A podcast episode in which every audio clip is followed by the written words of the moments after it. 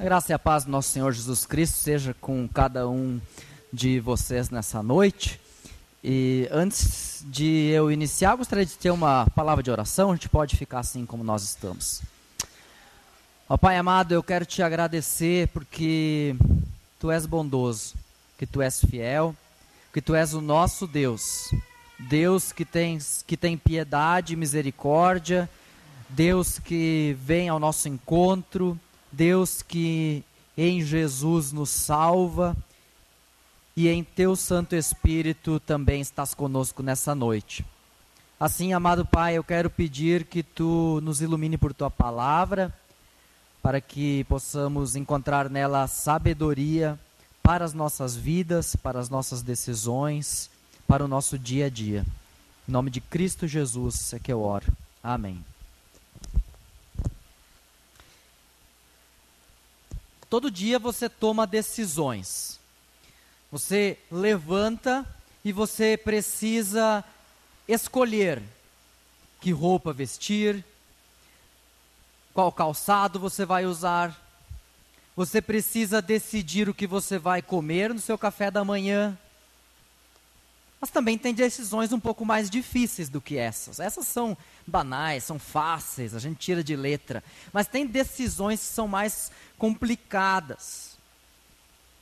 E eu lembro de algumas decisões que eu, que a Luciane, que nós como família tivemos que tomar nas nossas vidas. Eu me lembro, por exemplo, é, lá por 2003, quando eu cursava engenharia e não estava contente com o que eu estava fazendo. E eu tinha que tomar a decisão o que fazer dali para frente. Eu tinha pensado em 2004 eu vou arrebentar nesse curso. Eu vou estudar e, e vai acontecer. E eu comprei livros. E eu comecei a estudar e aquilo eu parecia assim que esse ano vai, esse ano vai e aí eu vou matar as minhas pendências e, e vai acontecer, e logo eu me formo. Só que passou alguns meses e eu vi que eu não conseguia de forma alguma amar aquilo que eu fazia. Que aquilo não me preenchia, que aquilo não me trazia alegria. Em contrapartida, tocar no louvor, estar tá no estudo bíblico, estar tá no culto, conversar com o pessoal na comunidade, aquilo fazia muito sentido para a minha vida. Certo dia veio uma senhora lá da igreja em Foz do Iguaçu e disse para mim, assim, no pé do ouvido, você devia ser pastor. E eu pensei, será? Será que isso é para mim? Já, já tinha tempo que eu pensava nisso, mas será que isso era para mim? E ao longo daquele ano foi um ano de discernimento, junto com a minha família, junto com a igreja, para tomar uma decisão. No final do ano veio, em 2005 eu iniciei a faculdade, a Lu iniciou naquele ano, George iniciou naquele ano, a gente se conheceu lá, a gente estudou quatro anos juntos. E no final desse tempo de estudos, e a gente tem uma história muito semelhante, né? Porque nós três a gente não veio de uma comunidade da Meuc. Né? E era natural que a gente fosse pastores e pastora na ISLB. Isso seria o nosso caminho natural. E lá pelas tantas veio o Carlos Kundes e disse: vocês deviam trabalhar na Meuc. Pois é, aquilo parecia tão complicado tomar essa decisão o Senhor nos guiou a uma decisão para nós todos e a gente está aqui. Depois, como a Lu comentou, é, ir para a Alemanha, para mim parecia tão fácil a decisão, né? Claro, eu quero. Era algo que para mim estava assim. É, é, quando uma vez o diretor da faculdade disse: Eu vejo em você alguém que deveria estudar mais. Eu pensava, lógico, eu gosto de estudar. Isso falou uma coisa para mim que era o que eu queria ouvir, mas para a Lu não era, como ela relatou antes. E depois na volta, parecia tudo tão claro há um ano, há um ano e meio atrás, mais ou menos. É, é claro, o nosso caminho é a docência na teologia. Mas a gente está aqui em concórdia. agora. Qual era a vontade do Senhor? E acho que o Marcos colocou bem certo: a vontade do Senhor hoje se cumpre em a gente estar aqui em concórdia. Mas e aí? Como tomar a decisão correta?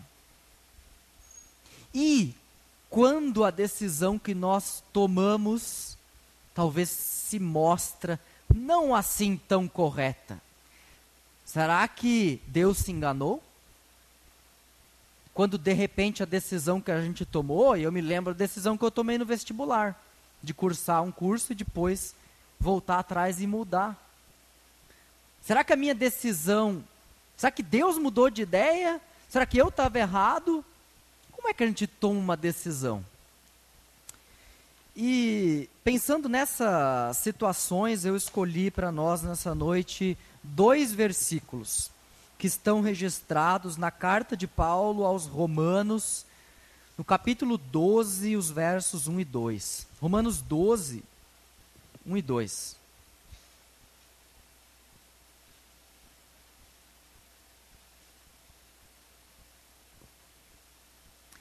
Esse texto diz assim, capítulo 12, versos 1 e 2: Rogo-vos, pois, irmãos, pelas misericórdias de Deus, que apresenteis o vosso corpo por sacrifício vivo, santo e agradável a Deus, que é o vosso culto racional.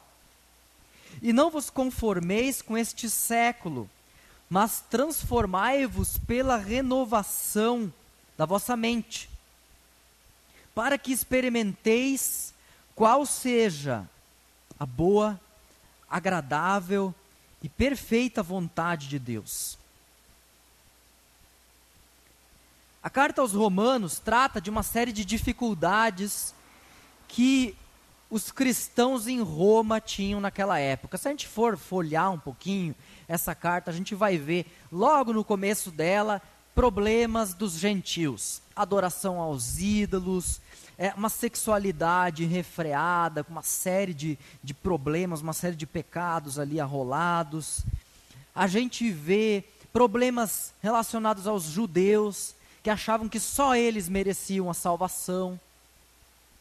E a gente vê um Paulo tentando conciliar dois grupos na comunidade um grupo de pessoas que ouviram o evangelho de Jesus e eram romanos, gentios, a, a Bíblia escreve assim, mas seriam todos os povos que não são judeus e o grupo dos judeus.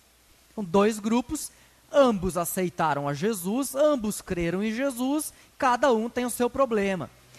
E, claro, por causa dessas diferenças, um problema de convivência, um problema de estarem juntos.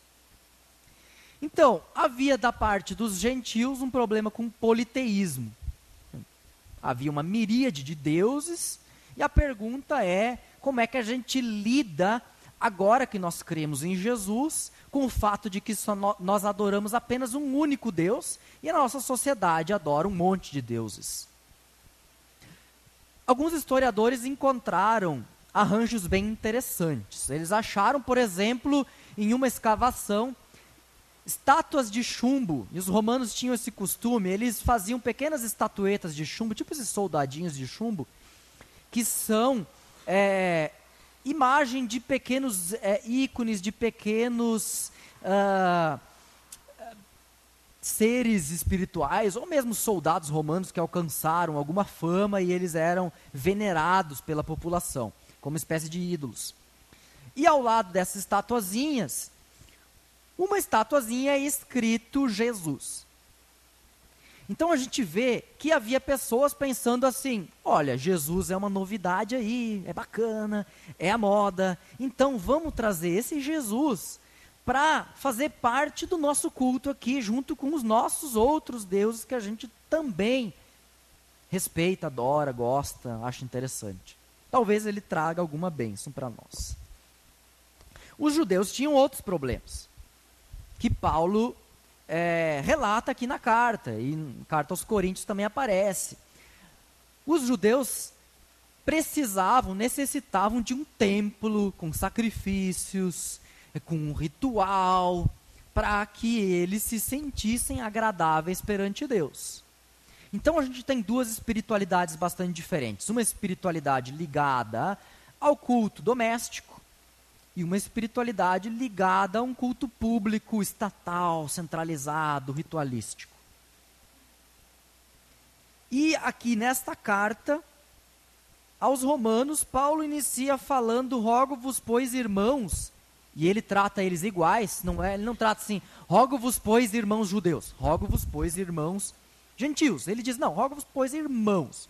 Eu peço para vocês todos, pelas misericórdias de Deus. E ele trata essa palavra misericórdia bem interessante, ela aparece um pouquinho antes no, no capítulo 11, onde Paulo diz que vocês gentios alcançaram, alcançaram a misericórdia de Deus. E ele agora volta ao assunto da misericórdia e diz: Eu peço por essa misericórdia que vocês alcançaram da parte de Deus, que vocês não mereciam misericórdia nenhuma de Deus, mas vocês alcançaram ela, e é por causa dessa misericórdia de Deus, que Deus deu para cada um de nós, é que eu faço um pedido para vocês. Eu peço que vocês prestem atenção nisso agora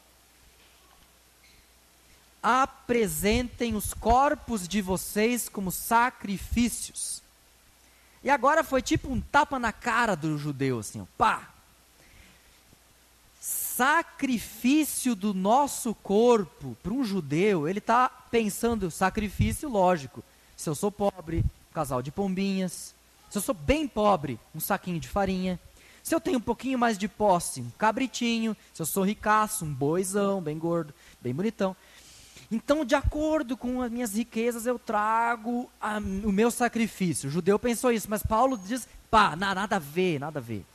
Não é sacrifício de animais, é sacrifício dos vossos corpos. Eu acho que isso também não fazia nenhum sentido para o gentil, que nem tinha ideia para que fazer sacrifício. E ele diz agora dos vossos corpos. Como é que isso significa? O que, que isso significa? Sacrificar o nosso corpo não mais animais, mas a nós todos inteiramente, integramente, totalmente a Deus. Ou seja, eu entrego agora a Deus a minha mente, os meus sentimentos, a minha forma de pensar, a minha forma de agir, é, todo o meu ser, inclusive aqui as minhas finanças, inclusive aqui é, o, os meus desejos, os meus gostos, os meus trejeitos, tudo isso eu entrego para Deus.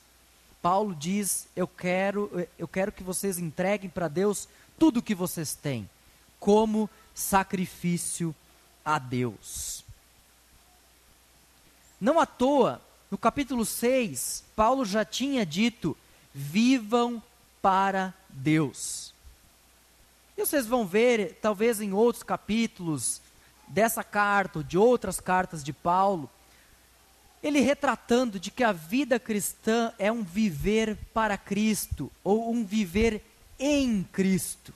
Ou seja, a nossa vida não é mais tão importante quanto a vida em Cristo.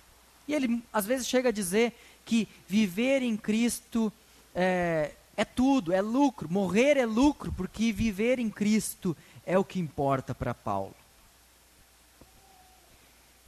E este entregar tudo, e este viver em Cristo, é o culto racional ou espiritual. E a palavra tem duplo sentido, eu acho que isso ajuda bastante. Quando Paulo diz aqui, este entregar da nossa vida é o vosso culto racional ou o vosso culto espiritual.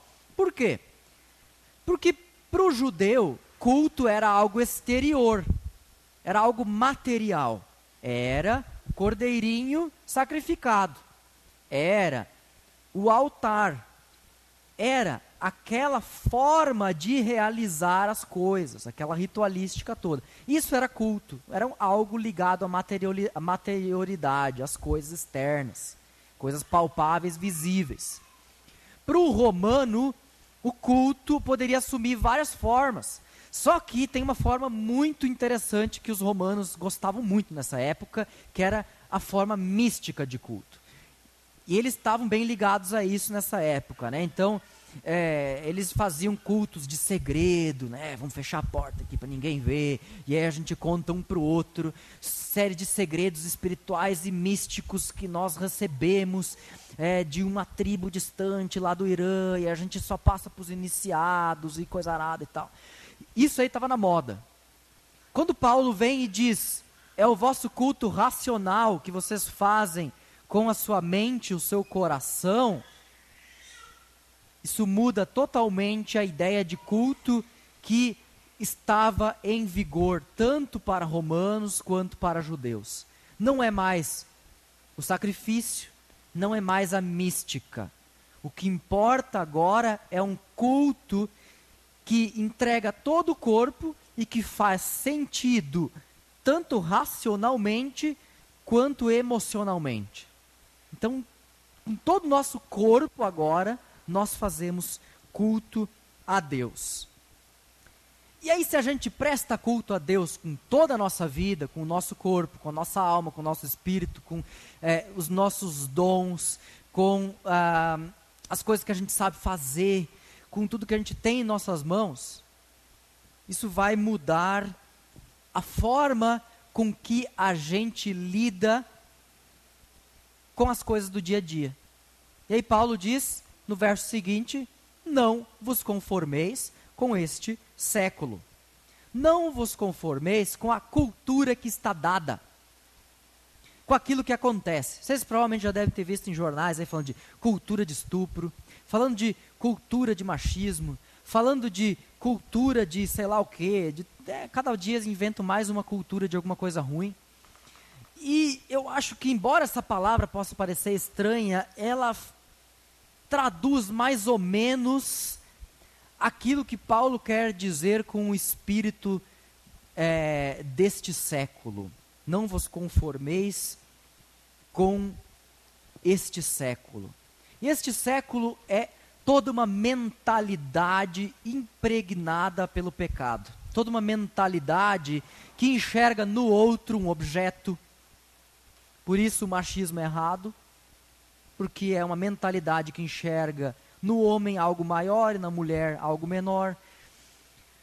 Uma cultura do estupro, porque acha que a mulher vale menos e o corpo dela é para o meu uso. Por isso, é, toda forma de, de, de, de é, sexualidade pervertida, fora do casamento, é, ou como Paulo coloca, com o sexo, com o mesmo sexo, eu não tenho problema de dizer aqui, é, homossexualidade a gente vai ver aqui na perspectiva de Paulo como uma forma é, contrária à vontade de Deus. Por que isso tudo? Porque se enxerga no outro um objeto de satisfação do, da minha pessoa. Eu me satisfaço com o outro da forma que me apraz. E isto é este século. Este século é tudo aquilo onde nós colocamos o nosso coração e nos, assim nos desviamos da vontade de Deus. Porque no fundo, no fundo, se a gente olhar bem a sério a palavra de Deus, ela diz: Amai a Deus e amai o vosso próximo como a ti mesmo. A palavra não diz amai coisas, ela diz amai a Deus e amai o próximo. Nós só amamos a Deus e amamos o nosso próximo. Nós não temos como amar coisas. Nós só podemos amar aquilo com o que nós nos relacionamos. E isso só pode ser Deus ou outros seres humanos. E a forma de amor, a Escritura deixa muito clara. Ali há respeito, ali há mutualidade, ali há onde nós nos enxergamos como iguais, como parceiros. E é por isso que Paulo diz agora: não vos conforme, não pensem, ah, isso é normal, hoje em dia é assim mesmo, a gente tem que aceitar porque todo mundo aceita, a gente precisa se adaptar porque todo mundo se adapta, porque é assim mesmo, não tem jeito, não vai mudar, a gente deixa como está. Ele diz: não, não vos conformeis. E não vos conformeis tem dois sentidos.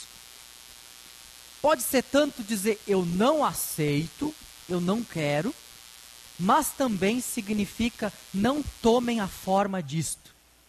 Sabe quando você pega uma, um, uma, uma forma, uma forma, essas forminhas que a gente compra para as crianças para brincar na praia?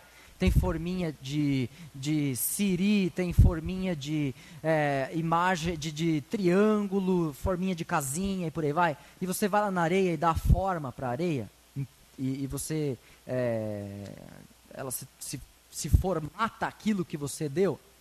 É isso que esse texto diz. Não deixem que o mundo seja uma forma que impregna vocês, amassa vocês e o eu de vocês se torne aquilo que o mundo quer que seja.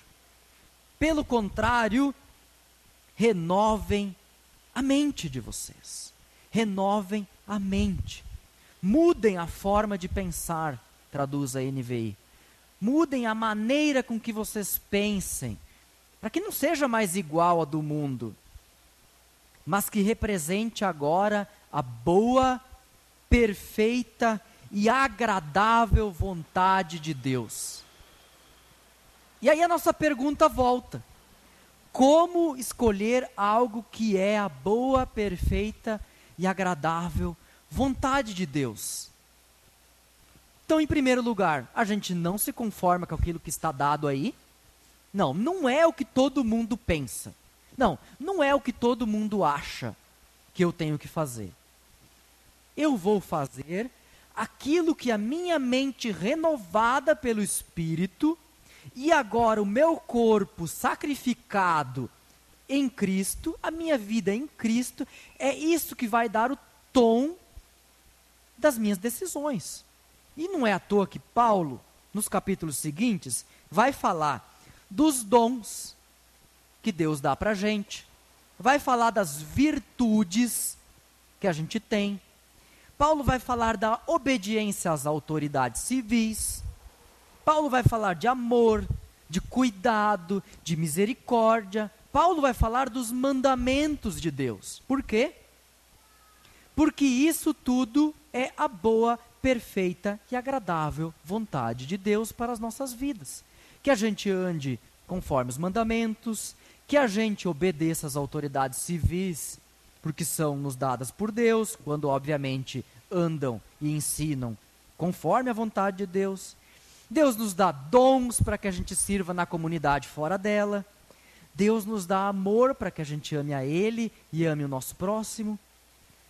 Deus nos chama a cuidar uns dos outros. Deus nos dá e derrama misericórdia. Lembra? Rogo-vos, pois, irmãos, pelas misericórdias de Deus. Ele nos dá misericórdia para que a gente haja com misericórdia. E eu acho interessante que Lutero disse assim: todos os cristãos são sacerdotes que devem sacrificar não dinheiro ou animais, mas seus próprios corpos, pela mortificação dos desejos. Em seguida, Paulo descreve como devem viver os cristãos, tanto em relação a Deus, ao Evangelho, ao próximo e ao mundo. Estas são as obras que um cristão faz, pois, como está dito, a fé não descansa. Se nós cremos em Jesus, não tem descanso, porque a gente vai estar tá continuamente, continuamente buscando refletir em nossas vidas a vontade de Deus, a boa, perfeita e agradável vontade de Deus. Como então descobrir essa vontade de Deus? A carta aos Romanos nos dá uma série de indicativos. Fica a tarefa de casa: ler capítulos 12 até 16. E aí vocês vão ter uma série de recomendações práticas de como viver a vontade de Deus. Busquem também o conselho de pessoas mais experimentadas, caminhadas na fé. E eu creio que a gente está numa comunidade. A gente tem pessoas aqui que talvez estão mais tempo do que a gente na vivência de fé. E que a gente pode e deve buscar o conselho para tomar as nossas decisões. Nós podemos orar com essas pessoas que nós temos aqui na comunidade. A gente pode, diante de um problema, diante de uma situação difícil, buscar algumas pessoas aqui que a gente pode chegar ali no cantinho e dizer, ó oh, pessoal, vamos lá, vamos lá jantar junto, tomar um café, eu preciso conversar, e a gente precisa orar junto. Vem lá, lá em casa, estou com esse problema, a gente precisa conversar, a gente precisa orar junto, buscando a vontade de Deus.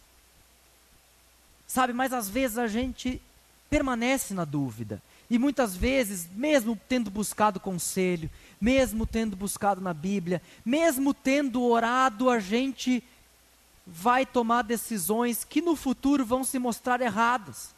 E aí, você talvez vai perguntar: Deus, por que, afinal de contas, você me deixou fazer isso? Deus, afinal de contas, o que você quer para a minha vida? E eu quero te dizer: a tua oração, ela não vai mudar a Deus, tá? A tua oração não muda a Deus, mas com certeza a tua oração muda o teu próprio coração e muda a forma com que a gente enxerga as coisas. Se você ainda não tem essa clareza, não desiste de orar.